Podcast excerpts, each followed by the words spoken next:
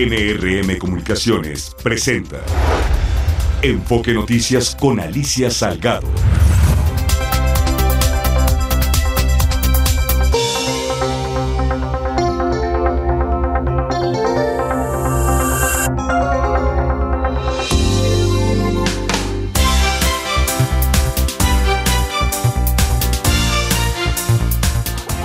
¿Cómo estás? Qué gusto de saludarte de nueva cuenta. Bienvenida, bienvenido a Enfoque Noticias. Son las 6 de la tarde en punto, martes 10 de octubre del 2023. Y como todas las tardes, noches, te invito a que sigas con nosotros en sintonía en este tu diario vespertino hablado con foco en la economía, en las finanzas, en los negocios de México y por supuesto del mundo entero. Hoy es un día eh, particular, digo, finalmente...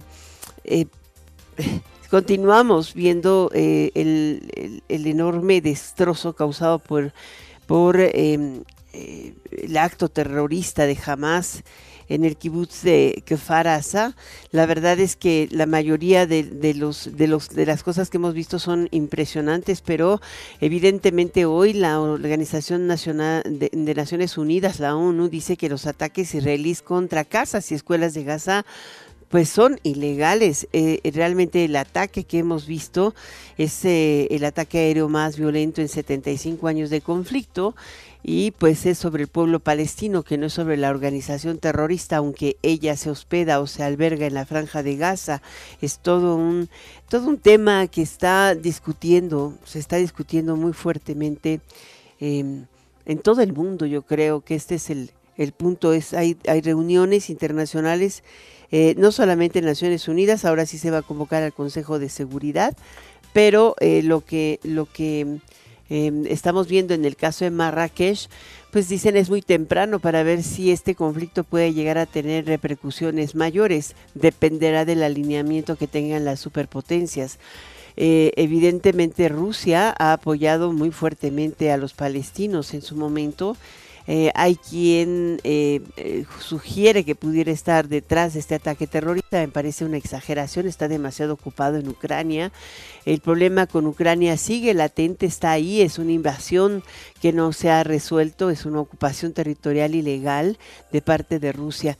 Por lo pronto, hoy... Em, Mira, el tipo, el petróleo eh, subió, subió muy fuertemente los primeros dos días, pero ya respiró el martes, bajó 50 centavos de dólar, así es de que este, este sería el impacto más importante que pudiera tener una zona de conflicto como la que hoy estamos viendo en el caso de Israel. Em, algunos dicen que podría haber un freno de microchips porque la fábrica de Intel que ahí se instaló produce una muy buena parte de los microchips y sensores extraordinarios para mm, equipos de geolocalización y todo esto, eh, sobre todo para equipos autónomos y para máquinas de inteligencia artificial, pero pues no, digo, jamás afectó, los actos terroristas afectaron en particular una zona del sur de Israel, no necesariamente toda la capital y menos la zona industrial que está muy pegada hacia la zona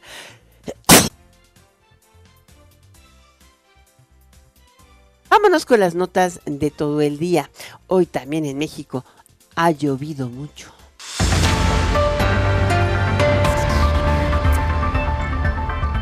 Bueno, aquí en México, en México ha sido muy difícil la situación de Max, dejó estragos muy fuertes en el caso de, Guerrero y la costa de Michoacán, la costa sur de Michoacán, eh, pero em, en eh, los estados del Pacífico, desde Michoacán hasta Baja California Sur, Lidia se ha intensificado de tal manera que alcanzó categoría 4, o sea, de, de tormenta se volvió huracán y se encuentra muy cerquita de las costas de Jalisco, eh, en particular de Puerto Vallarta. Vamos contigo, Paola Castillo, desde Jalisco.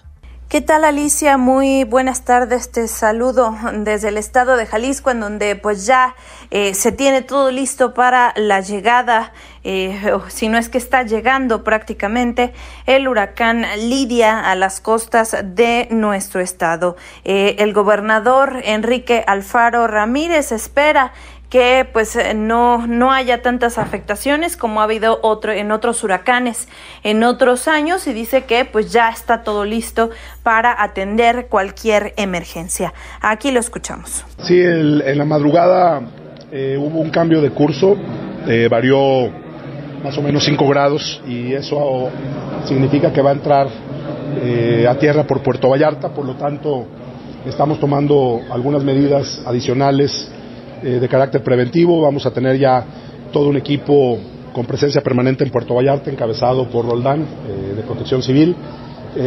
tenemos coordinación plena con autoridades federales. Hoy tuvimos en la mañana reunión para ponernos de acuerdo. Eh, se decidió ampliar el número de municipios a 15, en donde a partir de hoy en la tarde se van a suspender clases, eh, lo mismo que el día de mañana. Y bueno, pues vamos a estar todos atentos y concentrados esperando que eh, pueda pasar sin generar mayores daños. Ahí escuchamos al gobernador del estado, Enrique Alfaro Ramírez, en un comunicado, Protección Civil y Bomberos de Jalisco afirmó que la alerta se extendió ya a 15 municipios que serán afectados por el meteoro, Puerto Vallarta, Cabo Corrientes, Tomatlán, Mascota, San Sebastián del Oeste, Talpa de Allende, La Huerta, Villa Purificación, Cihuatlán, Casimiro Castillo, Utlán de Navarro, El Grullo, El Limón, Unión de Tula y Ejutla, en donde, por cierto, se suspendieron clases en el turno vespertino del día de hoy y en el turno matutino del día de mañana. Ya hay albergues instalados en eh, diferentes municipios de la costa del estado para pues recibir a personas que eh, pues se encuentren en algún riesgo o que quieran salir por seguridad de sus casas. Ya hay algunos eh, municipios en donde también por precaución se tomó la decisión de evacuar, que son las comunidades de Quimixco, Yelapa y Corrales. El transporte público en Puerto Vallarta se suspendió desde las 4 de la tarde. Seguiremos al pendiente para ver qué efectos trae Lidia al estado de Jalisco. Es mi reporte. Muchísimas gracias, Paola Castillo. Es eh, impresionante ver cómo se están preparando, te digo, particularmente en la costa de eh, Puerto Vallarta, que es donde está, se espera que haya eh, una mayor posibilidad de, de, contacto de Lidia. Vamos ahora a Sinaloa con Estela García. Ya también llueve a cántaros. Muy buenas tardes, Alicia. Te saludo con gusto desde Sinaloa, donde nos encontramos en alerta máxima ante la amenaza del huracán Lidia, que ya alcanzó la categoría 4 y que tiene vientos sostenidos de 220 kilómetros por hora y ráfagas más intensas en su centro, lo que implica un grave problema para todas las zonas donde se prevé el impacto. De hecho, pues su fuerza de manera sorprendente lo ubica ya a este huracán a 130 kilómetros al sur de Cabo Corrientes, Jalisco, y a 100 75 kilómetros al suroeste de Puerto Vallarta. Se desplaza hacia el este-noroeste a una velocidad de 26 kilómetros por hora, por lo cual se estima que alrededor de las 5 y 7 de la tarde, más o menos en ese lapso de tiempo, Lidia impacte en Cabo Corrientes, pero su rango de influencia sería también para el estado de Nayarit y el sur de Sinaloa. La alerta se extiende por toda esta región, por lo cual ya se están desplegando el plan de N3 en lo que es Escuinapa, en la concha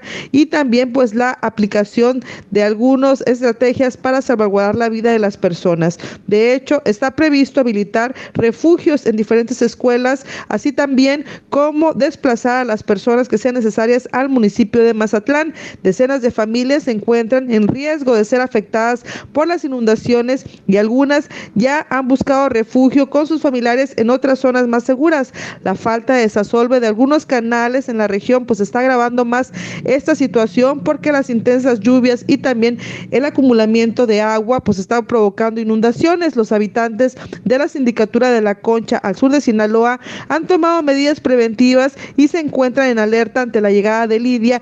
Todos están esperando pues que este huracán, a pesar de traer tanto viento, pues pueda ser lo menos peligroso posible. Aún así, se están activando todos los protocolos de protección civil y nosotros estaremos muy atentos para estarles llevando toda la información de lo que sucede en Sinaloa. Buenas tardes. Buenas tardes, ahora vamos con Elías Medina, Baja California Sur. ¿Qué tal Alicia? Buenas tardes a ti, al auditorio. Comentarte que tanto en La Paz como en Los Cabos hasta esta hora no se han registrado lluvias durante prácticamente todo el día, aunque a manera de previsión el gobierno del estado ha suspendido las eh, eh, actividades escolares en todos los turnos y en todos los niveles, niveles durante el lunes y martes. Bueno, pues previendo que algún desprendimiento nuboso del huracán Lidia pudiera afectar el sur de la entidad, tal y como sucedió el pasado domingo cuando pues se registraron lluvias torrenciales con más de 100 eh, milímetros en tan solo dos horas, lo que ocasionó pues un colapso de, de las principales vías de comunicación y decenas de automóviles que quedaron varados en, en las calles y en los vados. Así que por lo pronto pues hay calma en el sur del estado, aunque pues una estrecha vigilancia derivado de que este huracán pues hace apenas unos minutos alcanzó la peligrosísima categoría de huracán 4. En mi reporte, Alicia, desde La Paz informó Elías Medina. Muchísimas gracias por este reporte. Y finalmente nos vamos a eh, Guerrero con Janet Castillo, ahora sí con el detalle de las afectaciones que ha dejado Max en la entidad. ¿Qué tal, Alicia? Te saludo con gusto a ti y a todo el auditorio de Enfoque Noticias. Te informo que la tormenta tropical Max ha dejado afectaciones en varias regiones del estado de Guerrero, principalmente en la Costa Grande y Acapulco, además de que por dos días consecutivos fueron suspendidas las clases en todos los niveles y en todas las regiones de la entidad ante las fuertes precipitaciones pluviales que se han presentado. Una persona perdió la vida al ser arrastrada por la corriente del río Nuxco. Más de 90 casas se inundaron en el municipio de Tecpan de Galeana y afectaciones en al menos 13 municipios de la entidad. El titular de la Secretaría de Gestión de Riesgos y Protección Civil, Roberto Arroyo Matus, informó que se han contabilizado afectaciones en al menos 13 municipios y que se habilitaron 11 refugios temporales, de los cuales 6 fueron ocupados por un total de 207 personas en municipios de la región de la Costa Grande, así como también la caída de 73 árboles. La Secretaría de la Defensa Nacional, a través de la novena y la 27 región militar, la Marina, Guardia Nacional, Seguridad Pública Estatal, Protección Civil, Secretaría de Gestión de Riesgos, así como ayuntamientos, coordinaron esfuerzos para poder brindar a la población auxilio y organizaron un operativo de rescate de una pareja que se quedó abrazada de un árbol tras la crecida de la corriente del río. Fueron más de 13 horas que soportaron estar en ese lugar hasta que un helicóptero saliera a su rescate. La gobernadora Evelyn Salgado Pineda estuvo en sesión permanente con los alcaldes de todas las regiones para brindarles auxilio. Escuchemos lo que dijo. Decirles pues que no están solas, que no están solos, que mantengan la calma, que ya está eh, pues eh, todo este operativo que tenemos. Estamos en sesión permanente en el Consejo Estatal de Protección Civil. Está trabajando Sedena, Marina, Guardia Nacional, está la Secretaría de Seguridad Pública, están los compañeros de Protección Civil, bomberos, Cruz Roja, eh, los gobiernos municipales, el gobierno estatal y por supuesto eh, con el apoyo del gobierno federal. Comentarte, Alicia Auditorio, que se van a entregar más de 5 mil despensas, así como kits de higiene y limpieza, colchonetas, cobertores y láminas que van a ser entregados por la gobernadora Evelyn Salgado como parte de las acciones de apoyo a las familias que resultaron afectadas por las lluvias, luego de que la mandataria realizara un recorrido por la región de la Costa Grande. Ese reporte que tenemos desde Guerrero. Gracias. Y vamos a otro tema. Hoy, de regreso a casa, la canciller Alicia Bárcena confirmó que el primer vuelo que trae de regreso a México a, cinco, a 135 connacionales despegó de Israel. Esta es una nota que ha sido muy comentada todo el día. Em, son mexicanos o eh, familiares también de mexicanos que están regresando a Israel. Habrá más vuelos, es lo que también em, se está comentando. El presidente López Obrador insistió en no condenar el ataque terrorista de la organización Hamas a Israel e insistió en que se deben iniciar negociaciones para alcanzar la paz en la región, esto en respuesta a la embajada de Israel en nuestro país. Escuche usted. La embajadora de Israel en México expresa que no está conforme con nuestra postura. Tiene todo su derecho a decirlo, a manifestarlo, porque somos libres. Nosotros respetamos al gobierno de Israel y muchísimo más al pueblo de Israel, pero nosotros no queremos la guerra. Nosotros no queremos la violencia. Nosotros somos pacifistas y no queremos que pierdan la vida ningún ser humano de ninguna nacionalidad, sean de Israel, sean palestinos, sean de Israel, sean palestinos. Este no queremos la guerra, ¿no? Eso sí es importante, pero hay que condenar el terrorismo, ¿no? Ese es uno de los temas fundamentales. El presidente de Estados Unidos, Joe Biden, reiteró que Washington apoyará a Tel Aviv en su ofensiva contra los islamistas, ya que no hay justificación para el terrorismo. Escúchelo. Estamos con Israel. Y nos vamos a asegurar que tengan lo que necesitan para proteger a sus ciudadanos y defenderse en respuesta a este ataque. No hay justificación alguna para el terrorismo, no hay excusa. Jamás no está defendiendo los derechos a la dignidad y autodeterminación del pueblo palestino. Su propósito es eliminar al Estado de Israel y al pueblo judío. Acabo de hablar por teléfono con el primer ministro Netanyahu y le reiteré que Estados Unidos anticipa que habrá una respuesta pronta, decisiva y avasalladora. Las democracias son más fuertes cuando actúan de acuerdo con el imperio de la ley. Bueno, hoy em, el presidente del Banco Mundial, Ayah Banga, señaló que el conflicto entre Israel y los grupos militares palestinos es una conmoción económica mundial innecesaria que dificultará a los bancos centrales lograr un aterrizaje suave en muchas economías sí eh, se extiende. La verdad es que no coincide con él el economista en jefe del Fondo Monetario Internacional. Dice es demasiado pronto para saber si tendrá un impacto económico o si se mantendrá dentro de las fronteras de Israel y Palestina. Lo que podría hacer es que se afecte eh, eh, particularmente o tenga un mayor impacto por el aumento de los precios del crudo. Pero hasta hoy no estamos viendo un incremento importante. Más bien está el precio del crudo está respondiendo a una reducción de la oferta de parte de los integrantes de la OPEP, lo que ha llevado a un aumento del 25% en el precio en lo que va de este año. Eh, sin embargo, dijo él que en los últimos días se ha aflojado. Hoy eh, Pierre Oliver Gurinchas, director del de en jefe del Fondo Monetario Internacional, dio a conocer las perspectivas de la economía global. Y entre las cosas más importantes es que eh, está eh, diciendo o, prediciendo, haciendo una predicción de que la economía del mundo va a decrecer eh, de 3.5% el último año a 3% este año y 2.9% el próximo. De hecho, están haciendo una reducción en la expectativa de crecimiento. Caso contrario de México, en, el caso de México, a diferencia de otros países, incluyendo Brasil, que es uno de los más importantes, o el, eh, también China, eh, está aumentando la perspectiva de crecimiento a 3.2% este año y 2.1% el año próximo. Eh, dice que el año próximo estará sostenido particularmente por la expansión del eh, paquete fiscal que, que, se está proponiendo ante el Congreso. En otra información, luego de tres semanas de cierre, se reanudaron las operaciones de transporte de carga en el puerto de las Américas que una Ciudad Juárez con El Paso, Texas. Agustín Hernández. Hola, ¿qué tal Alicia, amigos del auditorio de Enfoque Noticias? Buenas tardes. Con poca actividad se encuentra el puente Córdoba Américas, más conocido en Ciudad Juárez como el Puente Libre, tras la reactivación del cruce de mercancías por el área comercial, después de tres semanas cerrado debido a la contingencia migratoria que provocó el desplazamiento del personal de aduanas y protección fronteriza, el CBP, a otras actividades para atender a los migrantes. La mañana de este martes se reanudó la operación para el cruce de camiones de carga consolidada de la industria local, pero se detectó actividad a partir de las 8 de la mañana de este día. Las puertas de los patios fiscales del Puente Libre están abiertas. Había 10 camiones dentro del recinto fiscal esperando cruzar a El Paso, Texas, y unas tres unidades se encuentran formadas afuera por la avenida Rafael Pérez Serna del lado mexicano.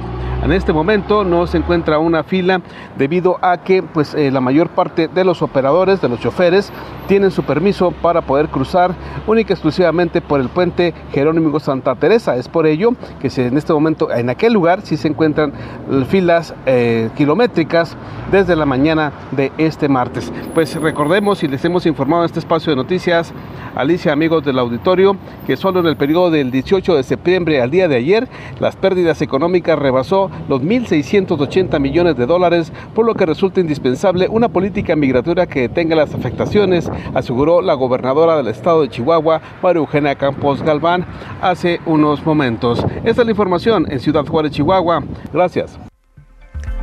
Muchísimas gracias, Agustín Hernández. Y bueno, tres plantas más de General Motors en Canadá han entrado a huelga desde este martes, sumándose al movimiento sindical más grande del sector automotriz en la historia reciente y que comenzó desde el 15 de septiembre pasado con el cese de actividades en tres fábricas de eh, Ford y también de General Motors y Stellantis.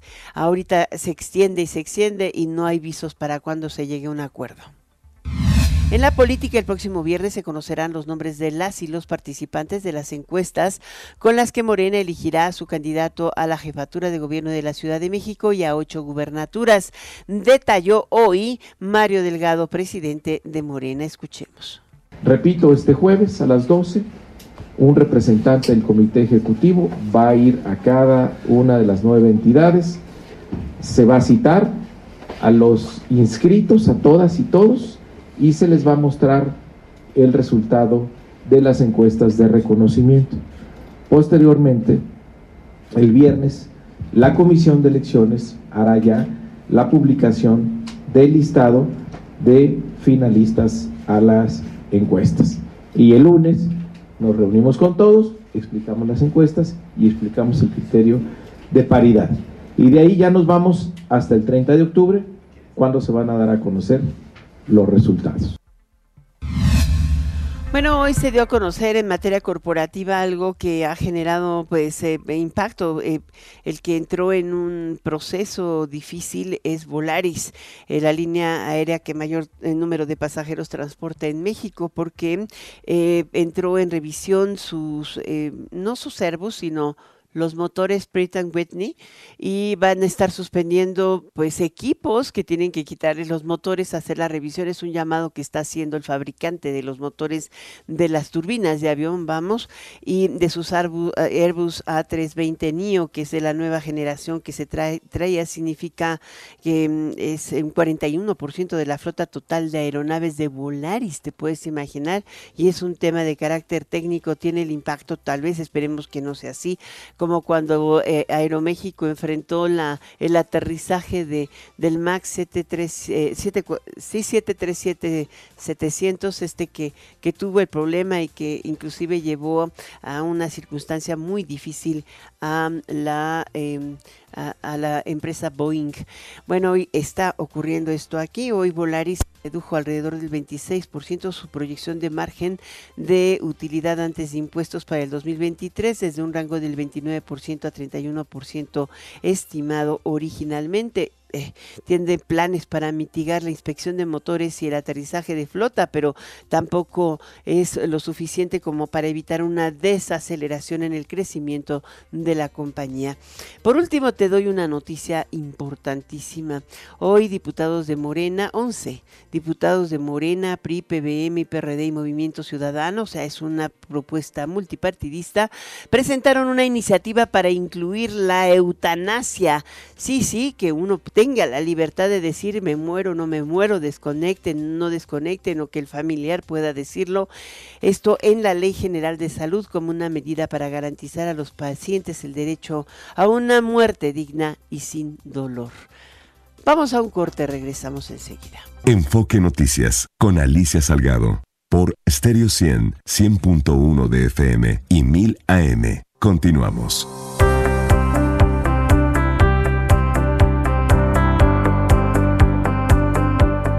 Tenemos en la línea al eh, presidente de Coparmex Nacional de la Confederación eh, Patronal de la República Mexicana, la Coparmex, José Medina Mora y Casa. ¿Cómo está, don José? Qué gusto de saludarle.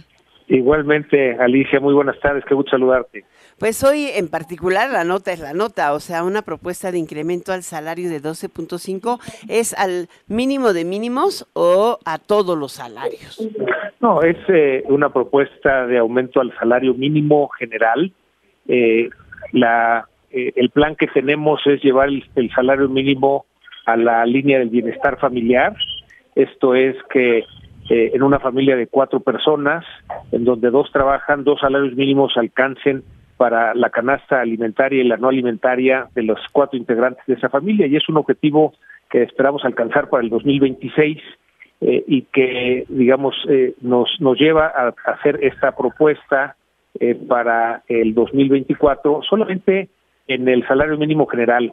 En el caso de la frontera norte ya se llegó a la línea del bienestar familiar eh, con los salarios mínimos profesionales también, entonces solamente en el caso del salario mínimo general y que en el caso de los demás salarios pues será un aumento que vaya en línea con la inflación, donde si la inflación se espera que sea de un 4%, pues será un aumento a lo mejor entre un 4 y un 6%, eh, y eh, solo en el caso del salario mínimo general este 12.5%, Alicia. Ahora, 12.5%, mm, eh, ¿esto considera la posibilidad también de reducir la jornada laboral como están insintiendo los eh, diputados de Morena en la Cámara de Diputados y qué impacto podría tener en la administración de las nóminas empresariales? Sí, eh, la, postura, Alicia, es que eh, este año hemos tenido tres aumentos de costos. El aumento del salario mínimo, que fue de un 20%, el aumento de días de vacaciones de 6 a 12 eh, días y el aumento de la aportación de las empresas al fondo de pensiones de los trabajadores, que es un aumento eh, de 8% y que será de 1% por año durante ocho años, eh, y que tenemos que cubrir con eh, aumento en la productividad antes de pensar en otro aumento de costos. somos solamente el 30% productivos con respecto al promedio de los países de la OCDE y mientras no aumentemos la productividad, no podemos pensar en aumento de costos porque esto nos quitaría competitividad. Sabemos que estamos en un mercado mundial en donde ser competitivos es importante y por eso el, foco ahorita debe ser aumento en la productividad antes de hablar de cualquier otro aumento de costos, Alicia. Mm. Aunque eh, por lo que estamos viendo en esta, este, aunque están en Parlamento abierto a punto de iniciar, pareciera que todo está hecho para que salgamos del Parlamento y se apruebe por mayoría, inclusive con el apoyo del PRI. Digamos que estaremos participando estaremos participando en el Parlamento abierto y bueno, hemos hecho un análisis eh, a fondo sobre lo que implicaría en estos momentos eh, aumentar los costos sin aumentar antes la productividad. Lo que hemos visto en otros países que lo han hecho es un, enfoque, primero aumentar la productividad antes de hacer estos cambios. Y, por eso eh, consideramos que es importante eh, que en este momento no se dan las condiciones para hacer esa reducción de la jornada laboral.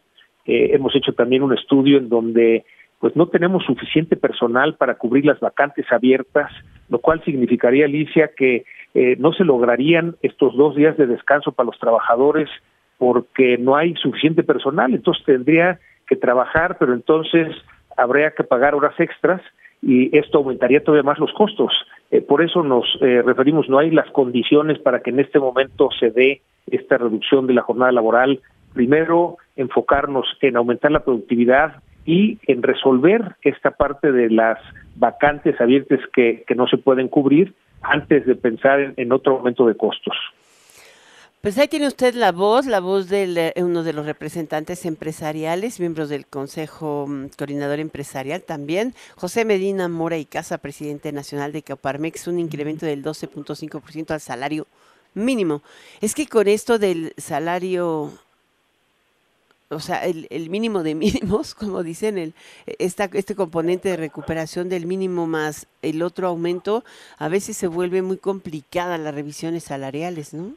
No, ya digamos que una vez que se logró desindexar el salario mínimo, eh, cuando apareció la UMA, eh, eh, porque recordarás, Alicia, que anteriormente todo estaba indexado al salario mínimo, y entonces eh, cuando subía el salario mínimo subían servicios, subían multas, subían créditos hipotecarios, esto generaba inflación, lo cual hacía que se perdiera el poder adquisitivo de los salarios de los trabajadores. Pero una vez que se logró desindexar, que aparece aún hemos podido eh, incrementar los salarios mínimos sin generar inflación eh, y eh, otro, otra variable que tenemos que cuidar no nada más es que no genere inflación, sino que tampoco genere informalidad. Por eso lo tenemos que ir haciendo poco a poco. Sin embargo... Pero ¿cómo no generar informalidad si el 56% de la, de, la población económicamente activa está en el sector informal? Exactamente, y si hacemos un aumento eh, demasiado rápido, lo que haremos es que aumente esa informalidad y es por eso lo que tenemos que cuidar, es decir, que no aumente la informalidad eh, para pues, eh, también acompañar a estos negocios informales a que se conviertan en empresas formales y que con esto disminuyamos ese porcentaje de la economía que está en la informalidad. ¿Qué se nos preocupa, Alicia? Sobre todo porque en la informalidad es donde se pagan los salarios más bajos y donde los trabajadores no tienen eh, seguridad social. Eh, por eso es importante este acompañamiento a los negocios informales para que eh, entren a ser empresas formales y así sus trabajadores estén mejor remunerados y tengan esta seguridad social. Muchísimas gracias, José Medina Mora y Casa. Con mucho gusto, Alicia. Un saludo para ti y para toda tu audiencia. Muchas gracias por conversar con el auditorio de Enfoque Noticias al presidente nacional de Coparmex. Vamos a un corte. Regreso en unos minutos contigo. Enfoque Noticias con Alicia Salgado por Stereo 100, 100.1 de FM y 1000 AM. Continuamos. Tenemos a uno de los aspirantes a la coordinación de la defensa de la Cuarta Transformación en la Ciudad de México, Hugo López Gatel. Ha sido muy controvertida su decisión de eh, renunciar eh, a la eh, Subsecretaría de Promoción de la Salud y entrar a competir por em, la Ciudad de México. ¿Qué tal? ¿Cómo está, doctor? Alicia, muy buenas tardes. Muchas gracias. Me gusto escucharla. Años sin poder entrevistarlo. Exacto, fueron momentos intensos. Eh, pues no, no tanto, pero ¿qué le da confianza de que esos momentos intensos lo lleven a ganar la candidatura? Primero, eh, evidentemente es muy conocido, pero tanto como para ser electo, eh, este, que es representante de la defensa, de la, coordinador de la defensa de la Cuarta Transformación, el virtual conteniente de Morena a la candidatura de la jefatura de gobierno. Efectivamente, estamos participando en esta contienda interna con la aspiración de convertir a eh, Hugo López Gatel en el eh, coordinador de la transformación y nosotros estamos eh, muy firmes en la visión, de acuerdo con nuestros análisis, de que en la encuesta Gatel es la respuesta.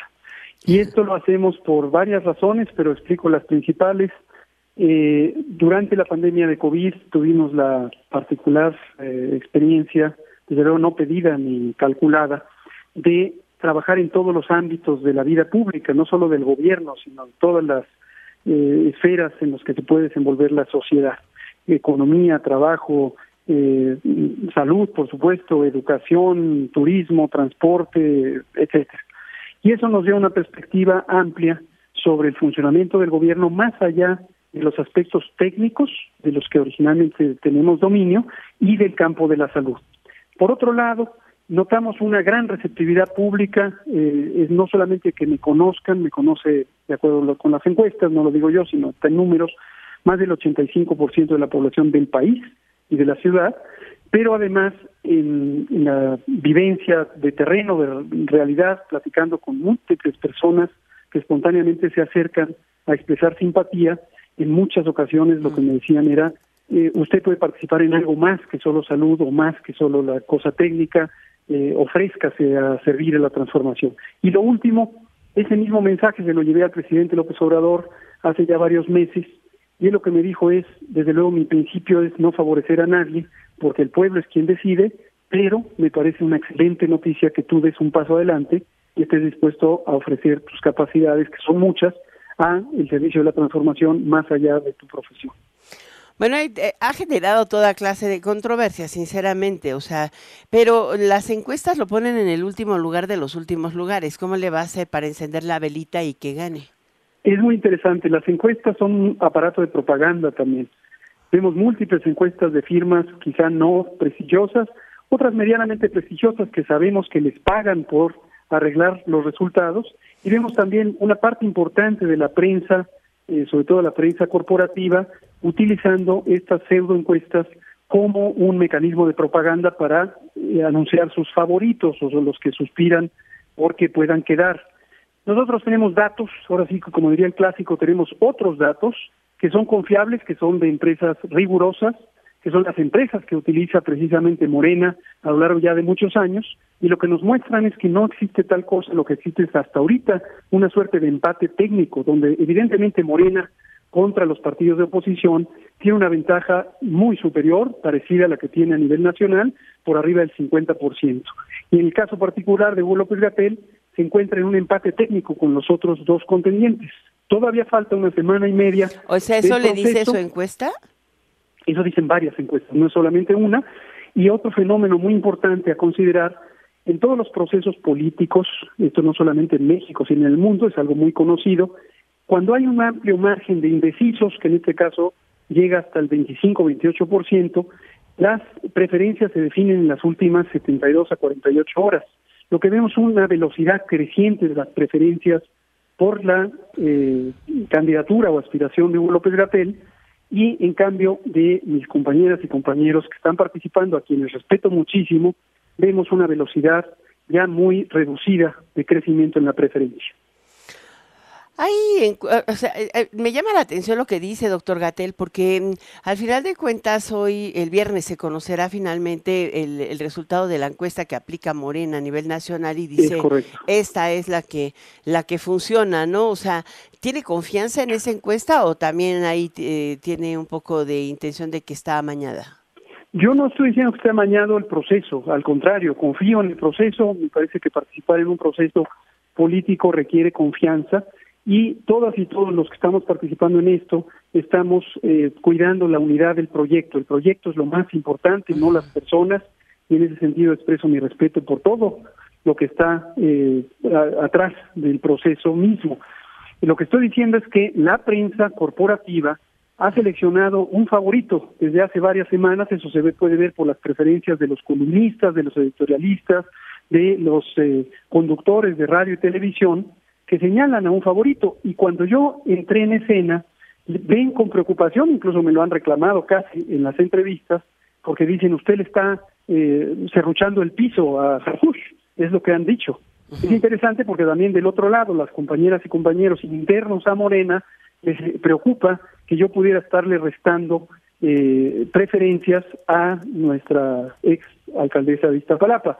Yo básicamente no es que venga con intención de restarle a nadie, lo que estoy aportando es mis propias capacidades y el pueblo tendrá que decidir en su momento quién es la persona competente. Pues sí, finalmente es una decisión de, eh, ahorita no es el pueblo necesariamente, sino la encuesta, ¿no? O sea, no es un porcentaje de la población al que consultan directa e indirectamente y finalmente de ahí sacan quién es el más conocido y quién les llevaría a la victoria, que eso es el ejercicio que hace normalmente Morena en estos casos de encuesta. Pero em, vuelvo al tema. ¿Realmente lo conoce la gente más allá del tema de si hay medicamentos o no, si, la, si estamos controvertidos o no con, el, con, las vacunas de COVID y esas cosas? O sea, lo conoce la gente a ras de tierra, en, lo mismo en la... En la Hemos estado haciendo Iztapalapa que... Sí, yo conozco, yo personalmente nací en la Ciudad de México hace 54 años, conozco la ciudad, he recorrido todas las alcaldías, en su momento eran delegaciones, tengo familia en varias de las delegaciones, y eh, yo conozco la ciudad, pero a mí me conoce también la ciudad, lo he podido constatar directamente en los recorridos territoriales.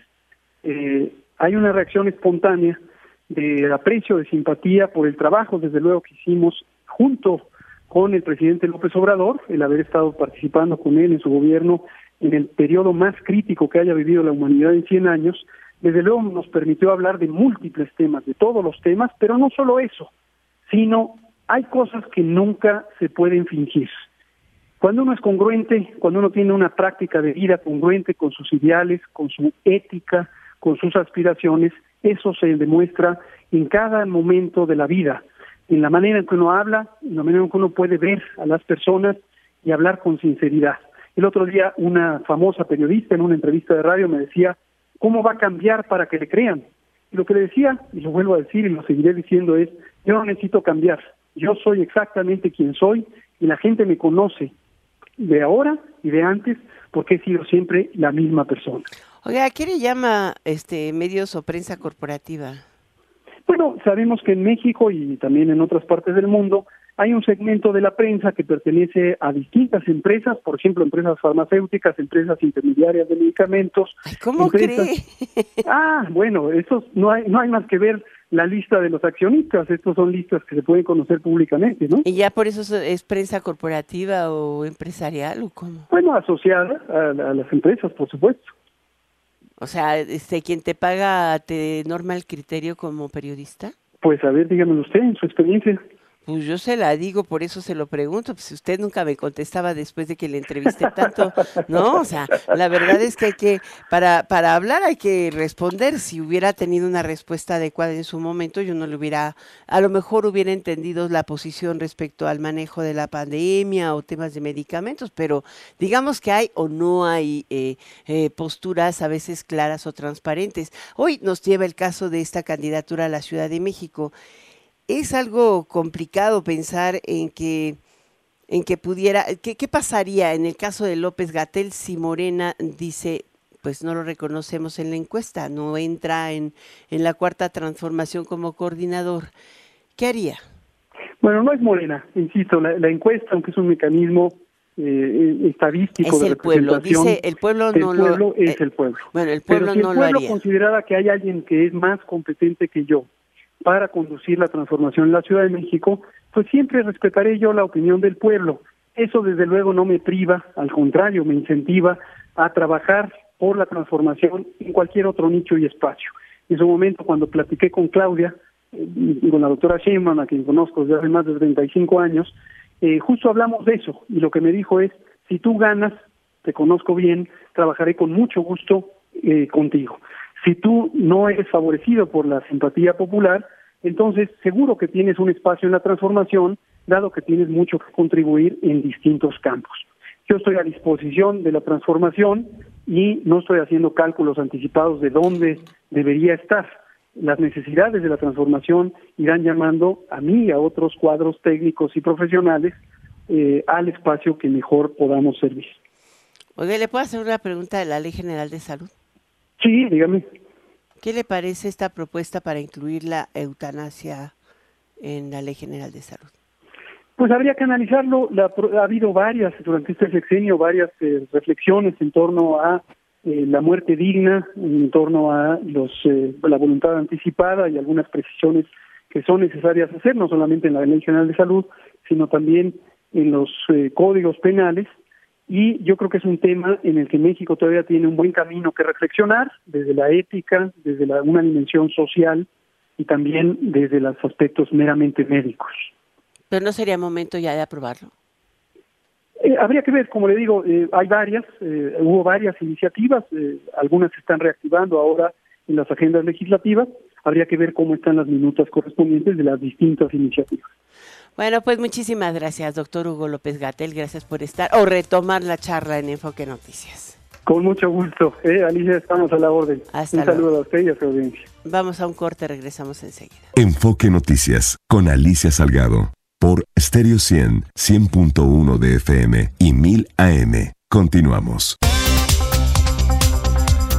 Fíjate que la verdad, esta entrevista con López Gatel me ha generado inquietud y estaba revisando la encuesta de reforma, pues lleva de calle Omar García Harfuch y yo no soy ninguna periodista corporativa como luego ahí tiende a definir. La segunda es Clara Burugada, el tercero inclusive es eh, Torruco, el diputado Torruco, el hijo de don Miguel, ¿no? Miguel Torruco Chico. Y el cuarto es él, pero con menos del 5%, por favor. O sea, pero bueno. Bueno. Vámonos ahora con nuestra siguiente entrevistada. Qué gusto de tener a Olivia Salomón Vivaldo, aspirante a la coordinación de la defensa de la Cuarta Transformación en Puebla. ¿Qué tal? Eh, ya no le voy a decir secretaria porque yo me acostumbré a decirle secretaria, ahora candidata. aspirante, es, aspirante. ¿Cómo, ¿Cómo está? estás, Alicia? Me da mucho gusto saludarte a ti y a todo tu auditorio. Pues sí, efectivamente, todavía no To- todavía acostumbrándonos a, a este a que ya no soy secretaria, pero pues enfocada y trabajando muy fuerte ahora en este compromiso que es encabezar pues esta coordinación estatal de defensa de la cuarta transformación.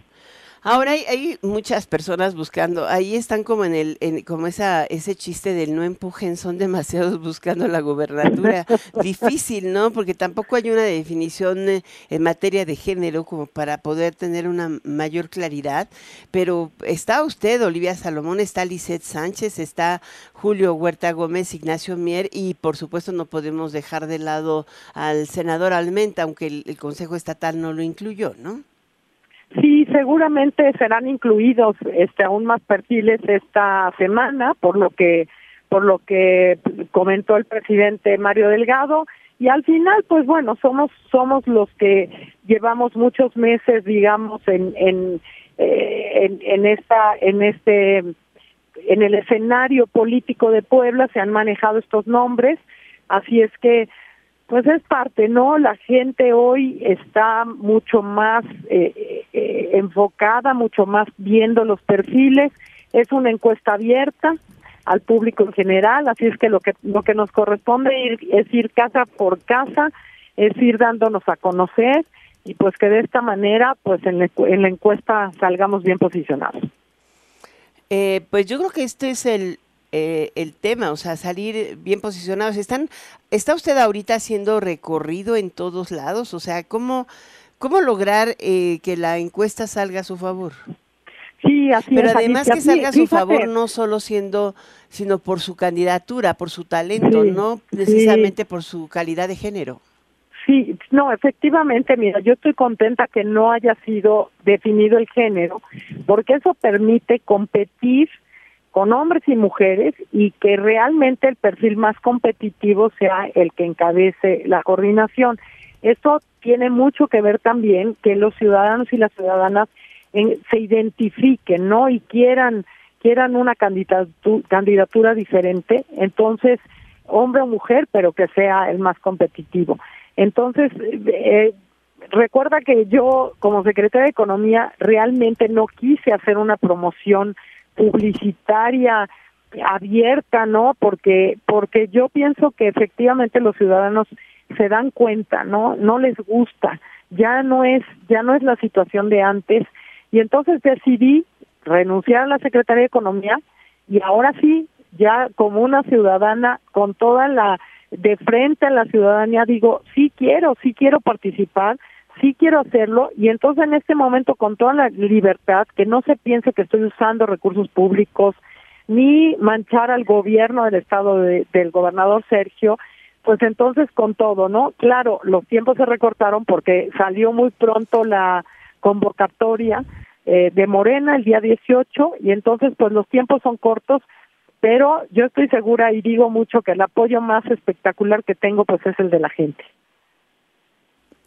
Pues yo creo que con lo que nos dice es muy claro. Digo, finalmente el proyecto es eh, el proyecto de la cuarta T. Yo, yo estoy, eh, he estado revisando las encuestas y también en el caso de Puebla, aunque tienen un contendiente muy fuerte en el PAN con el presidente municipal, en realidad Morena lleva de calle ahorita las preferencias electorales y eso pues da una ventaja a todo este proceso que ustedes están siguiendo.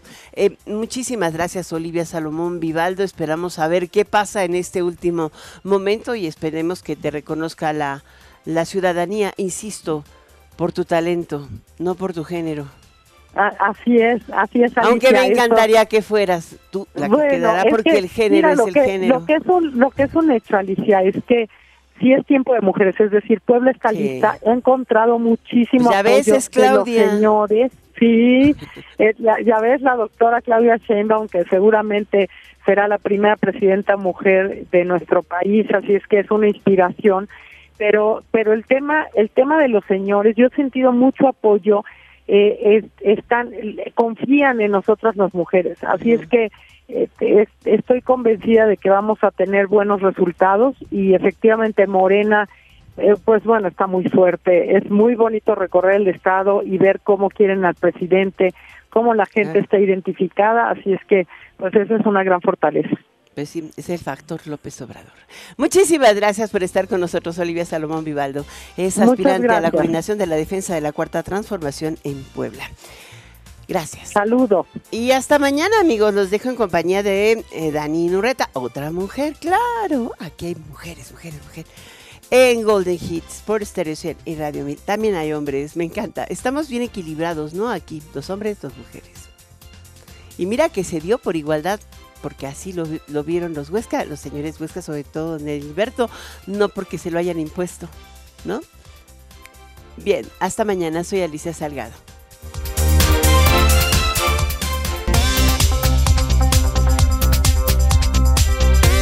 NRM Comunicaciones presentó Enfoque Noticias con Alicia Salgado, Lo esperamos el día de mañana en punto de las 6 horas en Amanece con Martín Carmona. Claridad en información.